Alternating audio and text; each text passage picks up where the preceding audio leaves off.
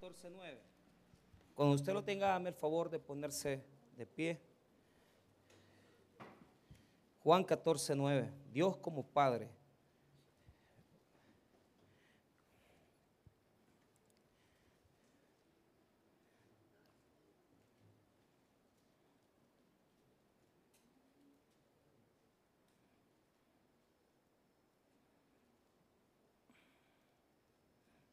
Muy bien, la palabra del Señor dice así.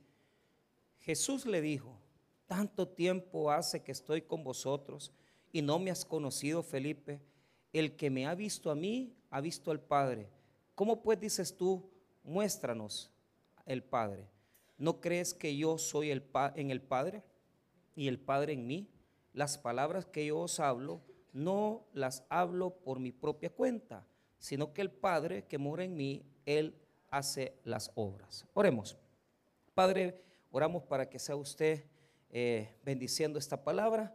Oramos, bendito Señor, para que ministre nuestros parados para nosotros. Oramos para que hables a nuestros corazones. En el nombre de Cristo Jesús. Amén y amén. Pueden tomar asiento. La gran revelación del Nuevo Testamento es Dios como Padre. Cuando Jesús nos mandó a orar a Dios, nos dijo que teníamos que orar mencionando no el nombre de, tu Hijo Jesús. La Biblia es clara en el hecho de que esta es una revelación fuerte, porque determina quienes están todavía en la religión y lo que todavía están viviendo en acciones. El desconocimiento de quién es Dios como Padre es lo que más causa problemas en el mundo, en la sociedad y en la iglesia. Lo que sucede es que en el hecho del Salvador tuvimos una guerra. De que, de que si usted llega, yo me acuerdo antes, unos 15 años antes, eh, haber llegado a, pueblos en Chalatenango, yo me recuerdo haber llegado a nombre de Jesús y el pastor me decía ahí, mira, aquí, en este, en este cantón que está aquí arriba, aquí todas eh, las, muchachas que viven ahí, bien difícil porque se pelean por los varones, porque la gran mayoría de, hombres habían emigrado a Estados Unidos y prácticamente allí en el pueblo todos eran parientes. Entonces, había una ausencia de, hombres ahí. El hecho es, ¿por qué es importante la figura de un varón? Eso es lo primero que yo quiero, yo quiero eh, presentar en la reflexión. La importancia del varón es importante porque se necesita tanto una mujer como un varón para poder crear familia. O sea, la familia establece los primeros valores. La ausencia de padres notoria. Ahí va a haber un desequilibrio emocional, psicológico, un desequilibrio también eh, eh, eh, espiritual, porque falta la nutrición del hombre. Ahora, yo no quiero decir con esto de que todo aquel que no haya tenido un padre eh, este, está en crisis, en problemas. No, no, no, no. Es que el tema es que en la medida que hay familias, hay hogares donde no se conoce el respaldo del esposo, el, respaldo de la pareja, ahí va a haber algo que va a, a ser ausente. Y puede ser que en la familia esté el hombre, esté el papá, esté la mamá, pero tal vez nosotros como padres no estamos haciendo la labor necesaria. Porque los, americanos hablan del ausentismo paterno, es decir, está el esposo casado con ella y todo, pero él no, no está ahí, o sea, pasa trabajando, no habla con los hijos, no los cuida, no les ayuda, y, y ahí va también desarrollándose un vacío. Entonces, Jesús en este texto tiene una pregunta importante acerca de uno de sus eh, discípulos. Felipe, que es un hombre, un apóstol que se ha caracterizado por creer solo en lo que mira. O sea, hay personas en las iglesias que, que eh, si no me enseña, yo no creo. Si no lo veo, yo no puedo creer. Entonces, él, Felipe, ha estado con Jesús por tres años de ministerio y, y ha visto los milagros que Jesús ha hecho, ha visto las sanidades, ha visto las obras que Jesús ha hecho y en este momento él tiene una gran duda. Él quiere ver a Dios. Él quiere ver al Padre, pero no lo logra ver, no logra discernir, no logra entender. ¿Cuántas personas, eh, eh, yo me he topado con gente que dice, mire, es que yo, yo he visto a Dios, yo vi una luz, yo vi una cuestión en un sueño. Todo eso, todo eso es falso. ¿Por qué? Porque el, único ser que... ¿Por qué yo no puedo ver a Dios? Porque Jesús ya vino. Si yo quiero conocer al Padre, lo que tengo que conocer es al Hijo. Y si yo entro en los evangelios y leo los evangelios, voy a conocer al Hijo. Y si conozco al Hijo, conozco al Padre. Entonces, yo no tengo por qué luchar. Si yo quiero saber cómo es la misericordia de Dios, si yo quiero saber cómo es la misericordia de Dios, vea la misericordia de Jesús. Que venían los ciegos y le decían, eh, Jesús, hijo de David, ten misericordia de nosotros. Ahí está la misericordia de Dios. Usted quiere saber cómo es el amor. Usted ve el sacrificio de Jesús, que a través de su muerte nos amó eternamente. Ese es el amor de Dios. Usted quiere ver, hermano mío, usted quiere ver cuál es, hermano, el carácter del Dios Santo. Ve a Jesús sacando a los vendedores del templo que estaban con mesas vendiendo palominos y cambiando monedas. Jesús entró, botó las mesas, botó, hermano, todo lo que estaban vendiendo. ¿Por qué? Porque nuestro Dios es un Dios celoso. Y así como Jesús es celoso, así también Dios es celoso. Y Él quiere que le adoremos solamente a Él. Entonces, en el Antiguo Testamento, Dios se reveló como esposo de Israel. En el Antiguo Testamento, Dios se reveló como creador. Día conmigo, creador y esposo. Pero como Padre solo se reveló a través de Jesucristo. ¿Qué dijo Jesús? Jesús dijo que cuando oremos tenemos que referirnos a Dios.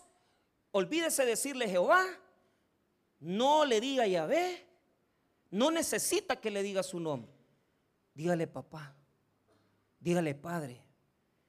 Él le agrada que sus hijos le digan Padre, cuando yo veo televisión y todas estas películas que, nuevas, el creador, dicen ellos, el creador no es Dios. Dígale Padre, Padre. Eso es lo que Él quiere, que lo conozcamos como Padre. Y al Padre yo le tengo confianza, le tengo intimidad. Con el Padre yo no tengo por qué hablar con oraciones religiosas, con oraciones de que, oh Señor, hay gente que le gusta hablarle a Dios como que fuera un Dios tan lejano y tan santo como que le tenemos que hablar. Yo vi a un predicador que no estoy de acuerdo con él, pero mi opinión no importa. Dice eh, cierto predicador que, que, hay que hacer una oración así, vea. Oh Padre, en el nombre de Jesús, mira, lo que Dios quiere es que tu corazón le alabe a Él. Y si vos en el corazón estás buscando un Padre, lo vas a encontrar en Dios. Y no tienes por qué llegar ahí con oraciones arregladas o con oraciones repetitivas, ni oraciones repetitivas de, oh Padre nuestro que estás en los cielos santificado, o oh, Señor, la, la misma repetición. No, hablarle como le hablas a tu papá. Hablarle con el respeto, hablarle con el amor y con la confianza. Cuando usted se equivoca, usted no llega donde su papá a decirle, oh Padre, me he equivocado. No, la regué, Señor. Ese diálogo es el que quiere establecer como primera etapa en nuestras vidas. ¿Cómo? En oración, en alabanza. Es decir, que lo primero que yo conozco de Dios es cómo hablar con Él. Y yo creo que aquí hay mucha gente que no puede hablar con Él. Primero, porque no han salido de su religión. Siguen rezando, siguen rezando el Padre Nuestro, pero eso no es lo que Dios quiere. Sentate allí en la silla en la noche, hablar con Dios y decirle, Señor, tengo un problema.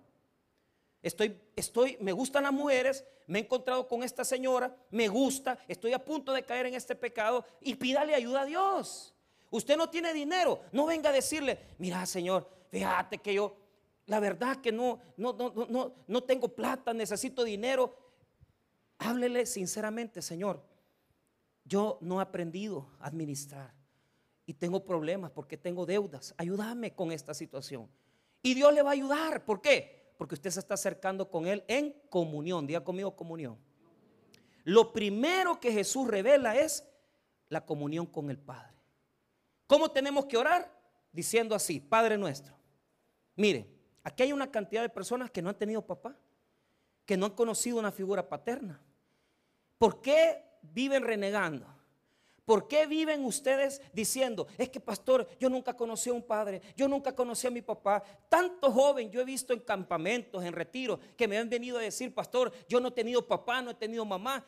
¿Y, y por qué renegas? Si en lugar de tener una figura humana, Dios te dio lo más grande que es su amor y Él se ha revelado como Padre en tu vida. ¿Para qué querés más si tenés a Dios y Él es lo máximo? Él es lo más grande. Él es el Padre. Entonces, lo primero que Jesús revela es cómo tenemos que acercarnos a Dios. ¿Y cómo tenemos que acercarnos? En oración, con alabanza y con sinceridad. A Dios no le gusta la hipocresía, que usted va a venir y le va a hablar con palabras infladas y que usted le va a hablar con palabras eh, eh, honoríficas. Eso está bien para las entregas de, para la, eh, ¿cómo se llama? El paso de posesión, ¿verdad? El traspaso de posesión. Que llega Dante Gebel y aquí, Señor, oramos por el nuevo proceso. Eso está bien para ese acto hipócrita. ¿Por qué? Porque de nada sirve que traigan al mejor predicador a hacer un, traspaso de posesión si la gente que está en el gobierno y la gente que está gobernando no conocen a Jesús. Hermanos, este país va a cambiar cuando la gente conozca que el Padre es Dios. ¿Ah? Ahí este país va a cambiar. Ahí va, va, a dejar de ser la violencia, la corrupción. Este país va a cambiar. Pero necesitamos enseñarle a la gente cómo hablar con Dios. ¿Y cómo tengo que hablar con Dios? Como quien habla en la confianza íntima con papá. Hay ocasiones donde tú llegas donde tu padre y fíjate que no es necesario que le digas nada. Ah, si yo llego a mi casa, ayer estuve con mis papás, y, me ve mi papá, él ve cuando yo estoy afligido y me dice, mira hijo, te, veo, ¿verdad? Un poco, poco mal, te, te, veo inquieto. Él me pregunta. Hay veces, hermano, que usted lo único que necesita, siéntese ahí, mire, en su silla. Deje que Dios le hable a usted y no le hable nada a Él. Deje que Él le hable a usted. Pero ¿sabe cuál es el problema? Insistimos religiosamente en rezos, toda la vida que vamos a orar, oh, Padre Señor, en el nombre, te pido, te pido, te pido, sentate y escucha la voz de Dios, porque Él quiere hablarte. ¿Y cómo habla Dios? ¿Cuántos problemas te han pasado esta semana? Mire, yo, yo me siento, yo me senté el lunes, yo dije, vaya Señor, la semana pasada me pasó esto, me pasó lo otro, ¿qué me estás hablando? ¿Qué me estás diciendo? No pensé que Dios va a venir y te va a decir, oh, aquí aparezco, yo te digo que tú tienes que... No, ¿qué le quiere decir cuando le chocan el carro? ¿Qué le quieren decir cuando usted tiene problemas con su esposa? ¿Qué le quiere decir cuando a usted le salieron cosas malas en la universidad? ¿Qué le está queriendo decir cuando usted no tiene pisto? Dios le está hablando, pero habla por circunstancias. Disierna lo que Dios le quiere decir. Disciérnalo. Eso que va a venir Dios y le va a decir, aquí estoy diciéndote que tú tienes que dejar. No, ¿cómo habla Dios? Habla en él silencio. Deje que Él le diga. Deje que Él le hable. Deje de hablar tanto. Hay personas aquí que no permiten que Dios les hable. Porque tienen ustedes tantas cosas que decirle y le repiten tanto las cosas que Dios dice, por favor, me vas a dejar hablarte vas a dejar que te hable. Te hablo por las circunstancias, pero también te hablo a través de tu corazón. Cuando usted no tiene paz en su corazón, no haga las cosas, hermano. Si usted no tiene paz, no las haga. Dios le está hablando, diga conmigo, Dios le está hablando. Si usted en su corazón siente miedo, no tiene paz en su corazón, no duerme por ese problema, no lo haga porque Dios le está hablando. Así de fácil. Pero quítese usted la mentalidad religiosa de llegar solamente a hincarse, rezar y que Dios, ahí está el Dios. Hermano, deje que Dios le hable. Dios vive. Él existe. Y Él quiere hablarle. Dios le va a hablar a través de la oración. Dios le va a hablar a través de su corazón. Y Dios le va a hablar a través de su palabra. ¿Sabe cuál es el problema del domingo? Que muchos no queremos oír a Dios. ¿Por qué tenemos que congregarnos? Porque Dios nos habla. Yo les he estado haciendo una campaña. Mire, les voy a decir algo. Usted tiene un gran problema ahorita. Usted tiene un problema económico, tiene un problema legal, tiene un problema sexual. Cinco semanas venga a la iglesia y oiga la palabra de Dios y vamos a ver si Dios no lo resuelve. ¿Sabe por qué? Dios le va a hablar en la palabra. Y cualquier persona que venga cinco semanas a la iglesia y escuche sermones, Dios le va a hablar. ¿Sabe cuál es el problema del hombre? Que no quiere oír a su papá, que no quiere oír al, padre, que no quiere oír el consejo. Dios le habla y usted desobedece. Dios le habla y usted no quiere escucharlo. Lo primero que el, Dios revela en nuestra vida es su comunión. Hablemos con Dios. Hablemosle confiadamente, como el Padre que es para nosotros. Acerquémonos a Él. Dejemos que Él nos hable a través de la experiencia, a través de los problemas, a través de la palabra, a través de la oración. Deje y abra su oído y pregúntele, Señor, ¿tengo que hacer esto? Señor, tengo que hacer, tomar esta decisión. Deje que Dios le hable, hermano. Deje que Dios le hable. Dios quiere hablarle. Él es su Padre y no lo quiere dejar sin el consejo necesario. Entonces, lo primero que Dios da es el consejo. En este texto bíblico, Felipe le dice a Jesús, queremos ver a Dios. Y Jesús le dice, Felipe, has estado conmigo tres años y no has entendido que yo soy la revelación del Padre en milagros, en el carácter, en lo que yo he hecho en mi ministerio.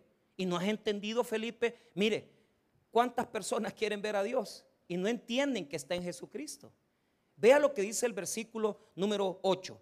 Felipe le dijo, Señor, muéstranos al Padre y nos basta. Felipe, mira, tres años has estado con nosotros. Tres años me has visto caminar. Tres años me has visto servir. Amén. Tres años me has visto hacer obras. ¿Qué más quieres ver? ¿Qué más quieres ver en mí? Entonces viene Jesús y le responde. Vea lo que dice el, verso 9. Jesús le dijo, tanto tiempo, mira bien, tanto tiempo hace que estoy con vosotros y no me has conocido, Felipe. El que me ha visto a mí, ha visto al Padre. ¿Cómo pues dices tú? Muéstranos el Padre. Esa es la pregunta. ¿Cómo querés ver a Dios y no has entendido que Jesús es Dios? Jesús es la revelación del Padre. Ahora, voy a poner una, una cuestión en la mesa en esta mañana. ¿Por qué cree que es importante que los padres estén con sus hijos? Porque nosotros, para nuestros hijos, somos la representación del carácter de Dios. Si el hijo ve que su padre es irresponsable, ¿por qué hay tanto hombre que no se hace cargo de sus hijos? ¿Dónde aprendió eso ese muchacho? Es que no tuvo papá. ¿Cómo se va a hacer cargo de sus hijos si a él no lo criaron tampoco? No tuvo quien le diera un ejemplo. Cuando usted lleva a sus hijos al, supermercado o al mercado y ellos ven que usted toma las cosas y los pone en el canasto y ellos ven que usted provee a la casa, ¿qué es la imagen que le queda a sus hijos? El Dios proveedor, el que provee. Dios provee para sus hijos. Si ese muchacho no le enseñó su papá proveer, él tampoco va a poder proveer. Yo quiero decirte algo, si a ti no te criaron en el temor de Dios, no vas a saber proveer, no vas a saber aconsejar y no vas a saber tampoco disciplinar.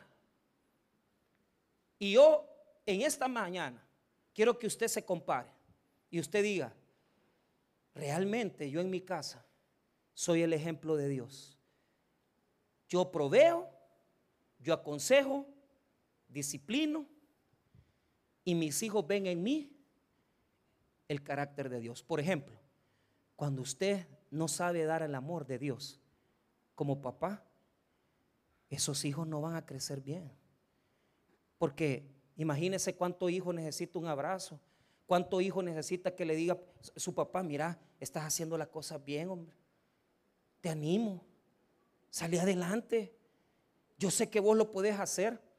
Y muchas veces, hermano, en la casa, ¿qué es lo que oyen los hijos? Lo contrario, es que esté topado. este no le da el cerebro, es que este es rebelde. ¿Por qué no abrazas a tu hijo y le decís, mira, la verdad, honestamente, aquí estoy yo contigo, no importa lo que pase, yo no te voy a dejar porque sos mi hijo. ¿Sabe qué le está diciendo a ese niño? Usted le está enseñando que el amor de Dios es siempre fiel. Pero ¿dónde aprenden los hijos a Dios? ¿Quién, quién les enseña primeramente a Dios? Nosotros con nuestro ejemplo. Se imagina la gran responsabilidad que Dios ha puesto en los varones y en las mujeres de esta, de esta iglesia. Ustedes son el ejemplo de Dios en la casa. Si ustedes son tacaños, si ustedes son irresponsables, si nosotros somos descuidados, ellos van a tener un concepto de Dios equivocado, totalmente equivocado. ¿Y qué es lo que sucede? Por eso tenemos una sociedad totalmente destruida, por los malos ejemplos.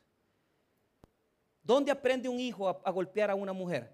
Porque aquí hay varios varones que le pegan a las mujeres, si se les puede llamar varones.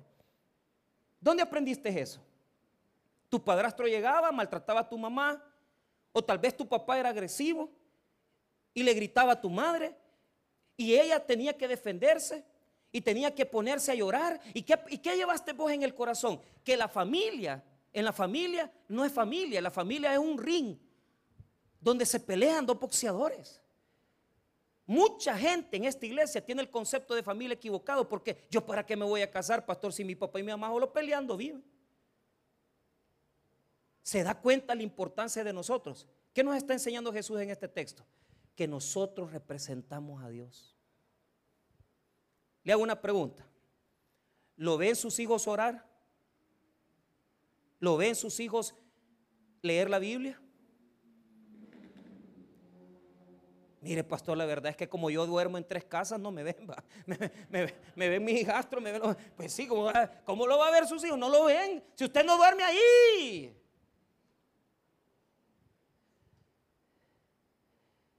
No duerme ahí.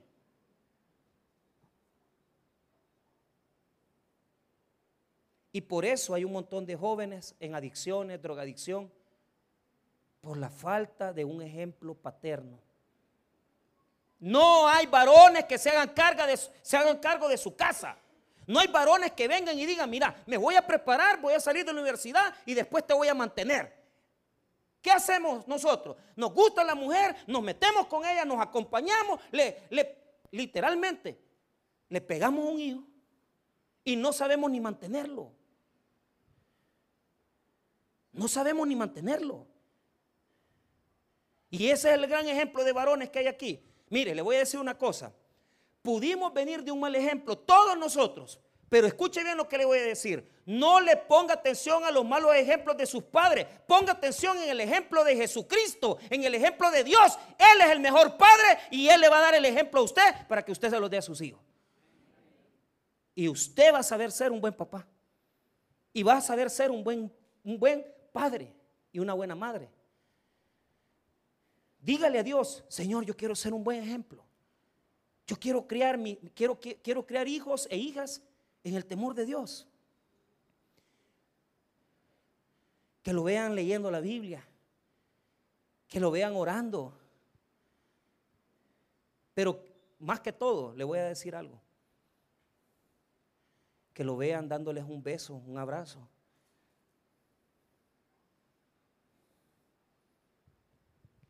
Que lo vean resolviendo problemas. Hey, mi papá, mi papá es un gran ejemplo para mí. ¿Qué te enseñó tu padre? ¿Qué, enseñó, ¿Qué te enseñó tu padre humano? ¿Qué te enseñó tu padrastro? ¿Qué te enseñó?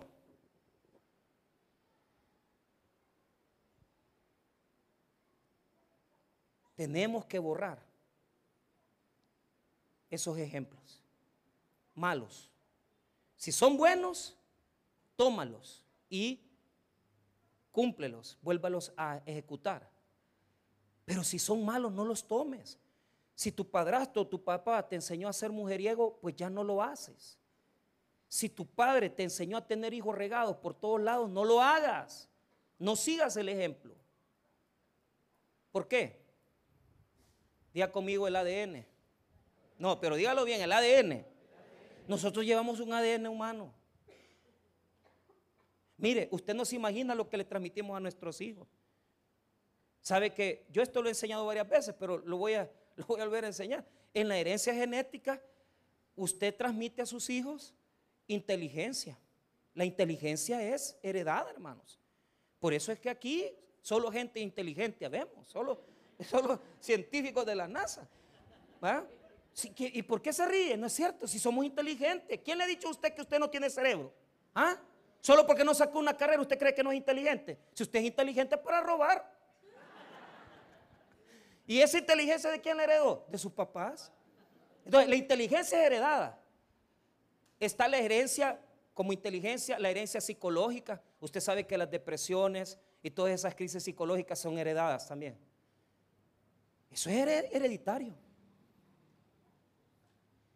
También, hermano, se hereda la herencia biológica.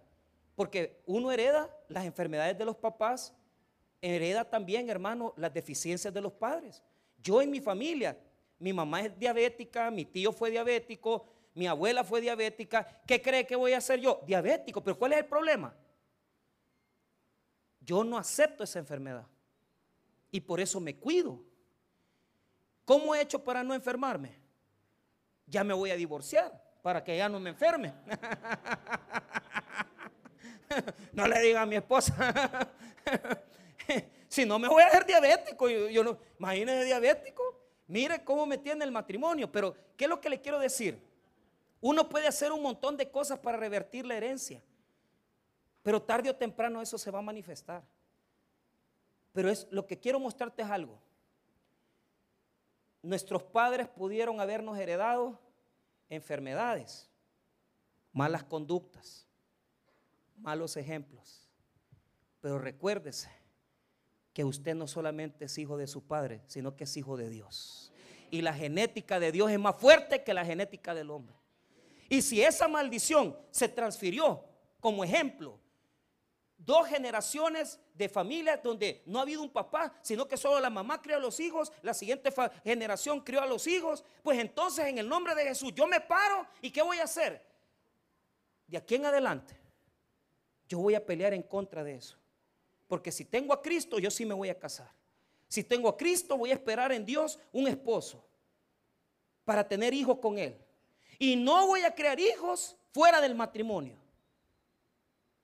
Póngase objetivos espirituales. Póngase objetivos espirituales. ¿Qué le heredó su genealogía? ¿Qué le heredó su genética? ¿Qué es lo que usted puede hacer? Revierta la maldición a través del conocimiento de Cristo. Se puede. Porque el ADN de Dios es más fuerte que el ADN de los hombres. Y cualquier cosa que le hayan inculcado en la casa negativa se puede revertir si usted pone a Cristo como centro de su vida. Entonces le hago una pregunta, ¿con qué está peleando? Yo sé con lo que estoy peleando yo.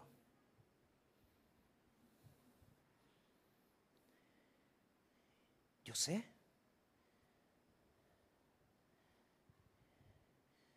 No estoy aquí para hablar mal de mi familia, pero yo les he contado a ustedes que mi bisabuelo 42 hijos tuvo con diferentes mujeres.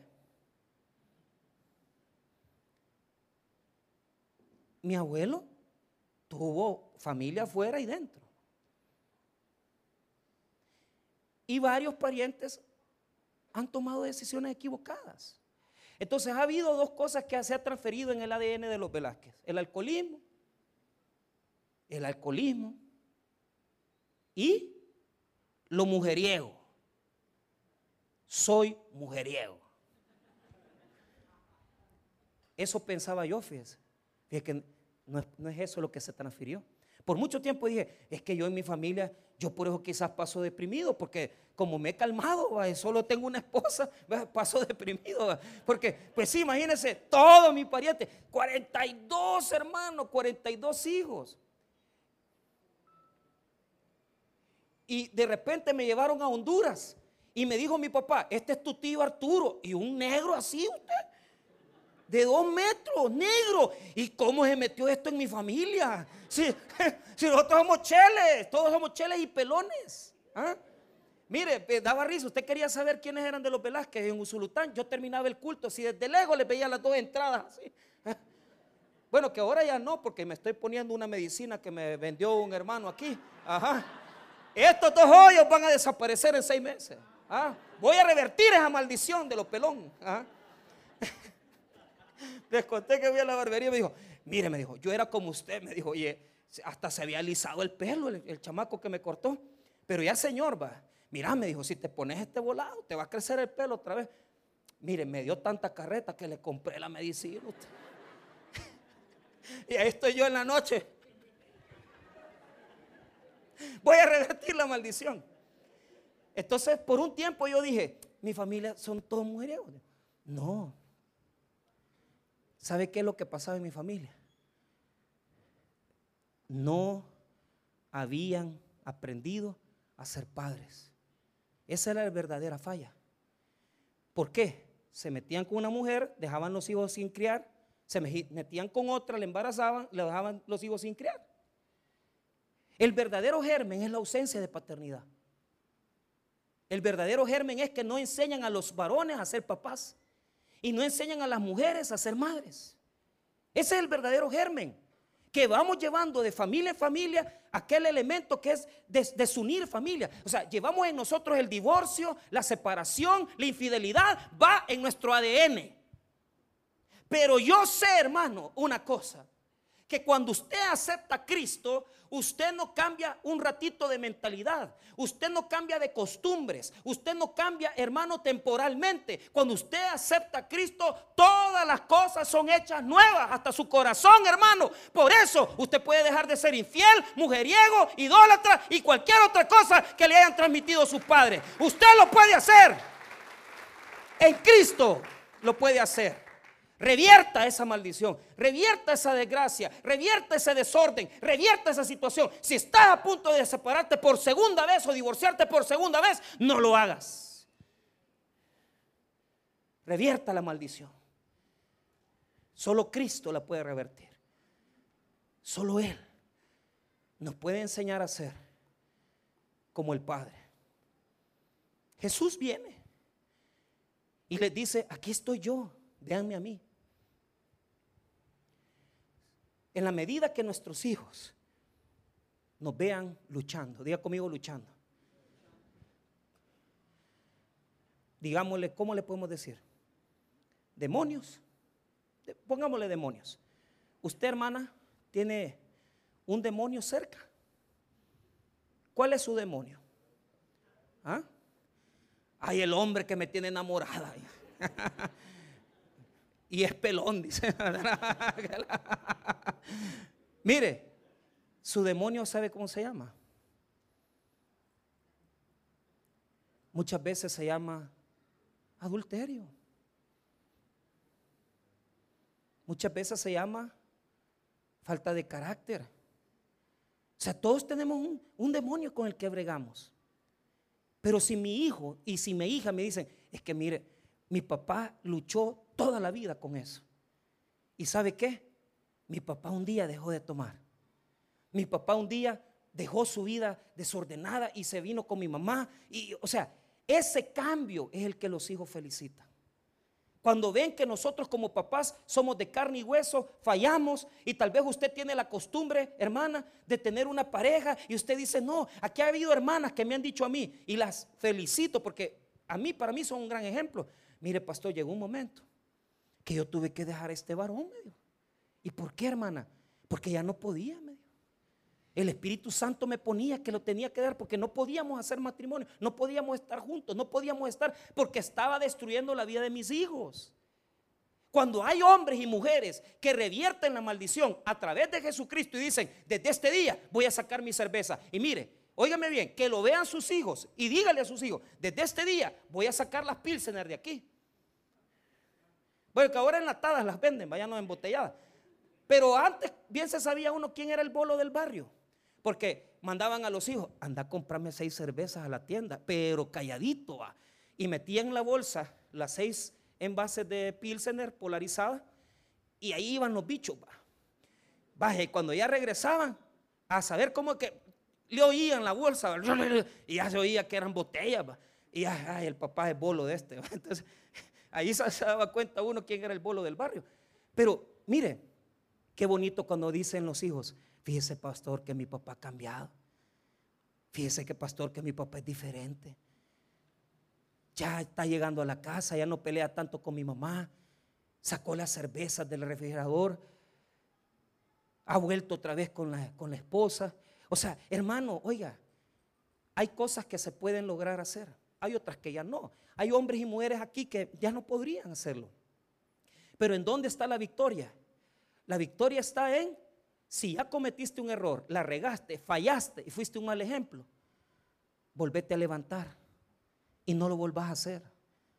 No volvás a dejar a tus hijos tirados.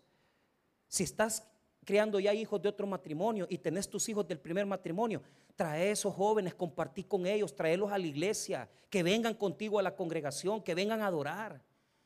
No te despreocupes por ellos. Trata de enmendar los errores. Trata de enmendar tus malos caminos. Y Dios te va a dar una transformación de tu ADN.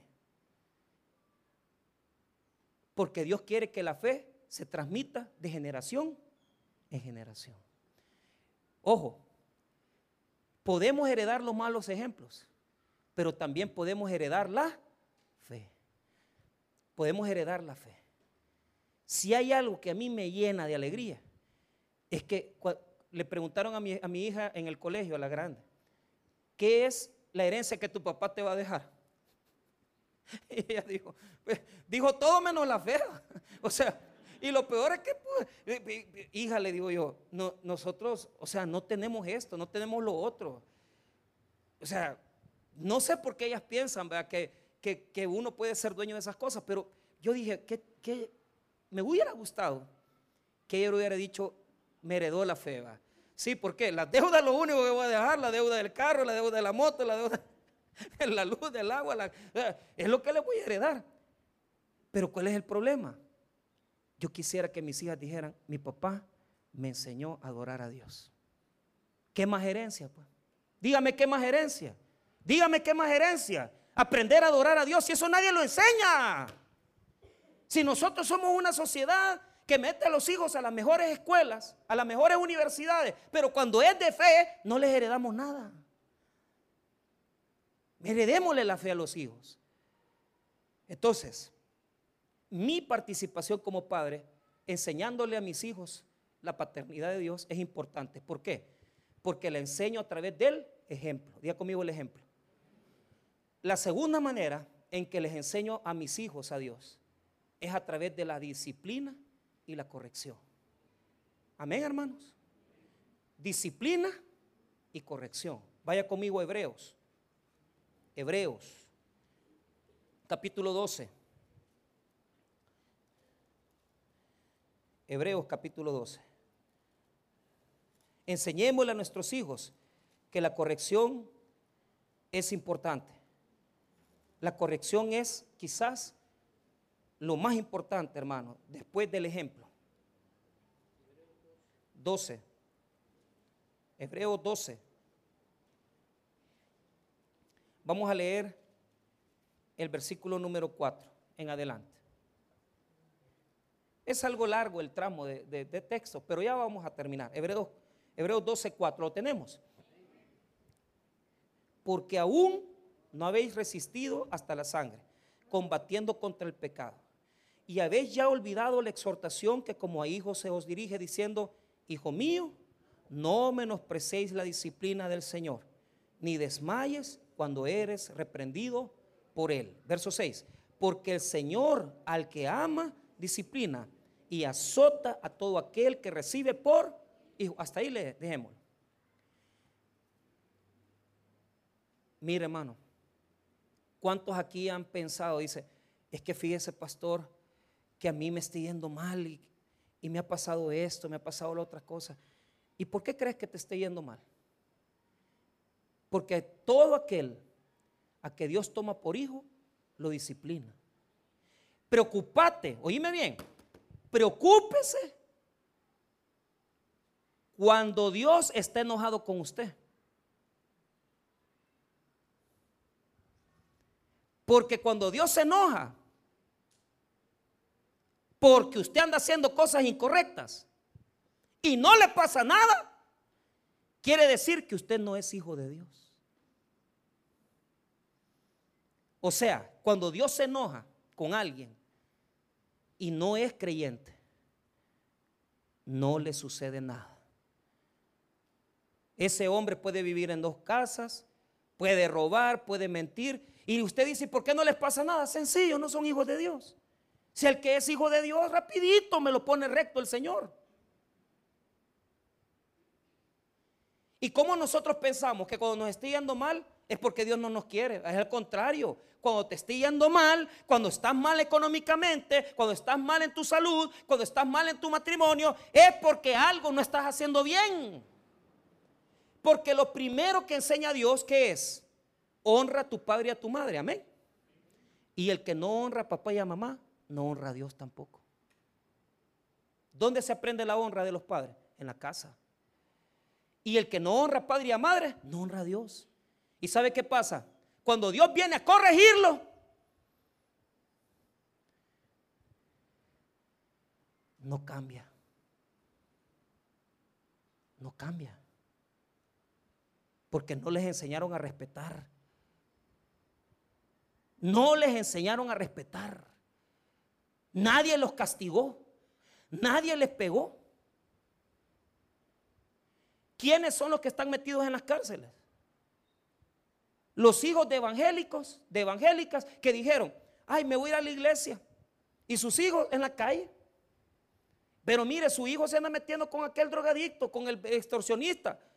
Dios lo va a corregir. Es que Dios no lo va a corregir. Vos lo vas a corregir primero. Porque ahí van a aprender a temerle a Dios. ¿Quién enseña a los hijos a temerle a Dios? ¿A través de qué? Del ejemplo y del castigo. Mire, hijo, discúlpeme, pero yo veo que a usted le gusta lo ajeno. Y yo felicito ese ejemplo que yo lo copié. El doctor Jorge H. López, el pastor de la segunda iglesia más grande de Guatemala, del pastor Jorge H. López, el pastor de la megafraternidad. Y dice que en el libro que él escribió, que fue con sus hijos al, al, hiper, al, hiper, al hipermol.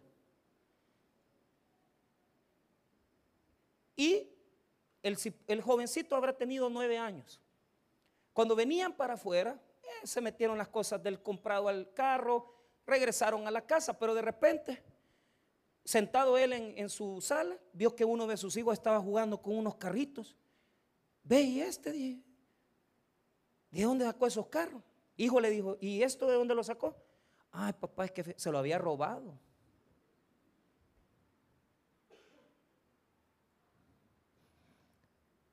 Jorge H. López dice en su testimonio, en su libro, que fue con el hijo al supermercado. Devolvieron, hizo que el hijo le pidiera perdón al gerente, le pagó lo que se había robado devolvió lo robado. Y después de eso se lo llevó a la casa. Pero a través de todo el camino no le habló, no discutió con él, sino que los dos sentados. Ya, pasado, ya le pasó a usted cuando su papá no le habla o su mamá no le habla. Y la señora va atrás, va ahí en silencio, todo, y usted sabe que está enojada. Claro, ya no le puede pegar como antes, porque antes le tiraba la chancleta, le daba dos garrotazos, pero ahora, ¿cómo? Si usted es un gorila. ¿ah? ¿Y cómo? Si un palo se lo quiebran en el lomo y ni siente dolor. Porque usted es imán. ¿Ah? Pero ¿sabe qué? Y pues que así dicen los hermanos. ¿Y yo cómo le voy a pagar a mi hijo, pastor? Si este ya está más grande que yo. ¿Ah? Entonces, se lo llevó a la casa sin decirle nada y le dijo, se quitó el cincho y le dijo, mira, te voy a dar cuatro. Dice que lo agarró le pegó los cuatro eh, cinchazos, pero fuerte va. Y le dijo, te pego porque te amo y te pego porque robaste. ¿Qué le estaba enseñando a su hijo? El temor de Dios. Porque si usted no le enseña a sus hijos a respetar lo ajeno, tampoco en la calle se los va a enseñar. Por eso está ese montón de gente metida en la cárcel, porque hubo un montón de hombres y mujeres que no hicieron su trabajo y en lugar de azotar a los hijos, los felicitaban y comenzaron a vivir de la extorsión y comenzaron a traer los mareros ese dinero a las madres. Tome mamá, aquí le vengo a dejar. Pero ¿qué pasa? Usted agarraba el dinero y sabía que eso era de la extorsión. Y ahora mamá e hijos están presos. ¿Por qué? Porque la maldición se transfirió de generación en generación. ¿Quién nos enseñó a respetar? Los papás. Vaya a ver los hijos del pastor Jorge H. López, preparados, grandes hombres de Dios. Hermano, la Biblia no se equivoca. Y si usted deja pasar por alto, lo que va a hacer es hijos sin vergüenzas, hijos sin respeto, hijos que no, no honran, hijos ladrones, hijos que dan mal testimonio, mal ejemplo. Por eso el Señor nos, nos reprende a nosotros y nos dice, miren, cuando Dios los esté disciplinando, recuérdense que la disciplina de Dios no es para hacerle daño, sino que para hacerle bien. Es para corregirlos.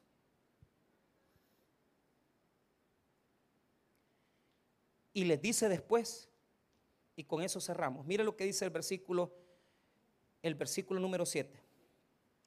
Si soportáis la disciplina, Mire bien, Dios os trata como hijos. Porque ¿qué hijo es aquel a quien el Padre no disciplina? Mire bien, pero si os deja sin disciplina, de lo cual todos han sido participantes, entonces sois bastardos y no hijos. Esa palabra bastardo es muy fuerte, pero en el idioma de la Reina Valera era normal. Diga conmigo, hijo ilegítimo. Es lo que significa en griego, ilegítimo. ¿Y quiénes son estos hijos ilegítimos?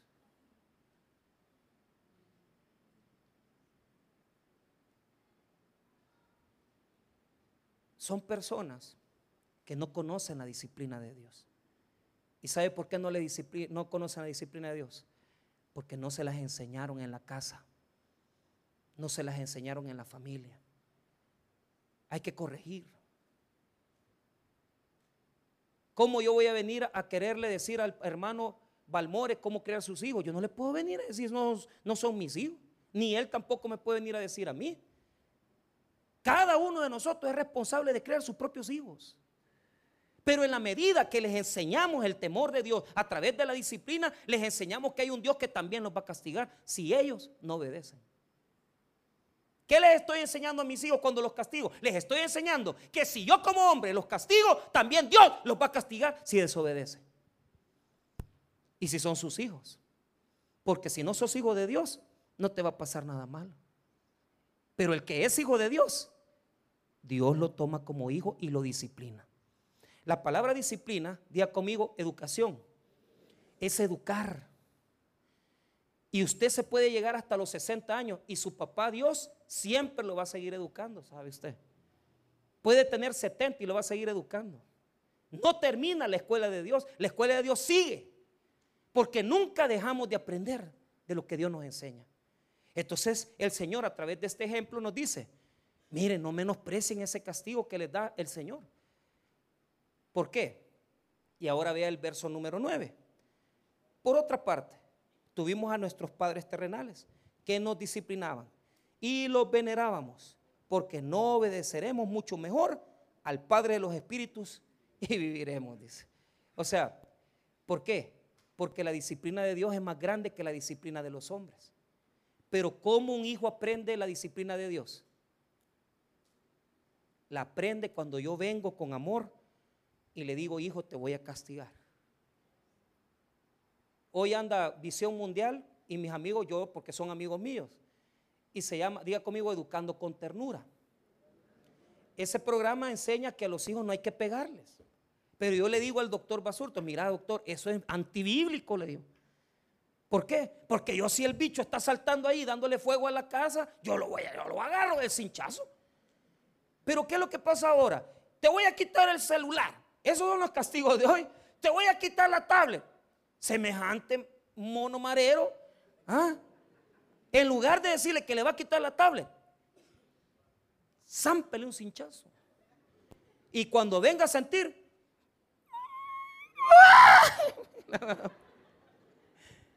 pero ¿sabe qué? No se le va a olvidar no se le va a olvidar que no hay que responderle a los papás, que no hay que venir y gritarle a mamá, que no hay que venir y rebelarse. ¿Y sabe qué le está enseñando a su hijo? Cuando Dios trate con él, él va a entender que a Dios también se le respeta. Y va a tener temor de Dios. Y va a decir, mi papá me enseñó a no robar. Mi mamá me enseñó a ser educado. Mi papá me enseñó a no responder. Pero aquí hay hijos, hermanos, que le pegan a los papás. Dígame si no es cierto. ¿Sabe por qué? Nunca los castigaron. Y así por eso nuestra sociedad es el reflejo de la familia que tenemos. Por eso ahora, como no los castigaron en la casa, están en las cárceles. En las cárceles están, hermano. Termino con esto. Fui al penal de Izalco, eso se los conté. 234 niños que como iglesia queremos bendecir. Si ustedes me pueden ayudar a traer pampers para llevárselos en dos meses, se los voy a llevar. Pero les voy, voy a decir algo. Oíme, ponedme atención, qué triste. 234 niños que no van a estar con sus papás. ¿Cuántos les están dando de pena a los pandilleros? Eh, el que salió en el periódico. Mil años, hermano. Imagínense cuánta, o sea, o sea, ¿qué le está queriendo decir? Que te vas a morir, te vas a podrir en la cárcel.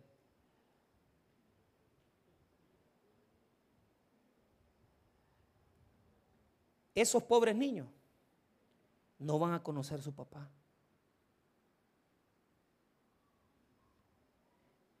Y la mamá es presa, está presa, porque ahí los dieron a luz. Esos niños tienen un año, dos años, lo más. Están recién nacidos las que acaban de estar agarrando, las pandilleras. Pero ¿sabes qué es lo que a mí me, me duele?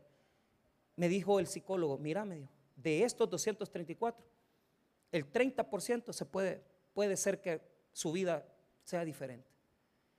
Porque mire, yo que entré, ahí está el doctor, ahí está el psicólogo, ahí está todas las, las, ellos le dicen las, las nanas, que son las que cuidan a los bebés. Pero todo se lo da el Estado, diga, diga conmigo, el Estado es el padre. Pero a los cinco años esos niños salen de ahí y sabe para dónde se van. Dos destinos tienen. Si hay alguien de la familia que los quiere criar, se van con los tíos, primos o lo que sea. Pero si, esa si ese niño no tiene familia, se van a los orfanatos. Día conmigo, huérfanos. ¿Qué va a venir de allí? Ya metieron a los papás a la cárcel. Pero esa generación viene detrás. Solamente el psicólogo me dijo algo. Si de este grupo de niños, cuando crezcan, que a los cinco años lo sacan, se acercan a Dios, tal vez hay esperanza de cambio. ¿Y sabe qué, hermano? Yo confío en algo. Que Dios va a hacer un milagro en, en esos niños. Que si les inculcan al Señor, si se les predica la palabra, ellos van a revertir esa maldición. Pero algo sí te voy a decir. Esos niños puede ser que se pierden porque no tuvieron padre ni madre. Se van a criar sin papá y mamá. Pero nosotros que estamos aquí afuera y que sabemos los errores que hemos cometido y las fallas que estamos cometiendo, ¿por qué no vemos hacia Dios y decimos, Señor, realmente yo no quiero ser un niño huérfano, yo quiero ser un hijo tuyo y quiero hacer tu voluntad? Y ya no quiero andar lejos de ti, sino que quiero conocer tu amor, tu fidelidad y tu misericordia. No sea un niño huérfano. Usted tiene un papá que lo ama y que quiere lo mejor para usted. Y si en esta mañana está experimentando el dolor de la disciplina, es porque Dios le ama y porque Dios quiere decirle, hijo, yo te cuido a ti. Te quiero bendecir, te quiero prosperar. Solamente haz mi voluntad y yo voy a bendecir tu vida. Hagamos lo correcto con nuestros hijos pero también nosotros como padres busquemos al mejor Padre, que es nuestro Señor y nuestro Dios. Vamos a orar, hermanos.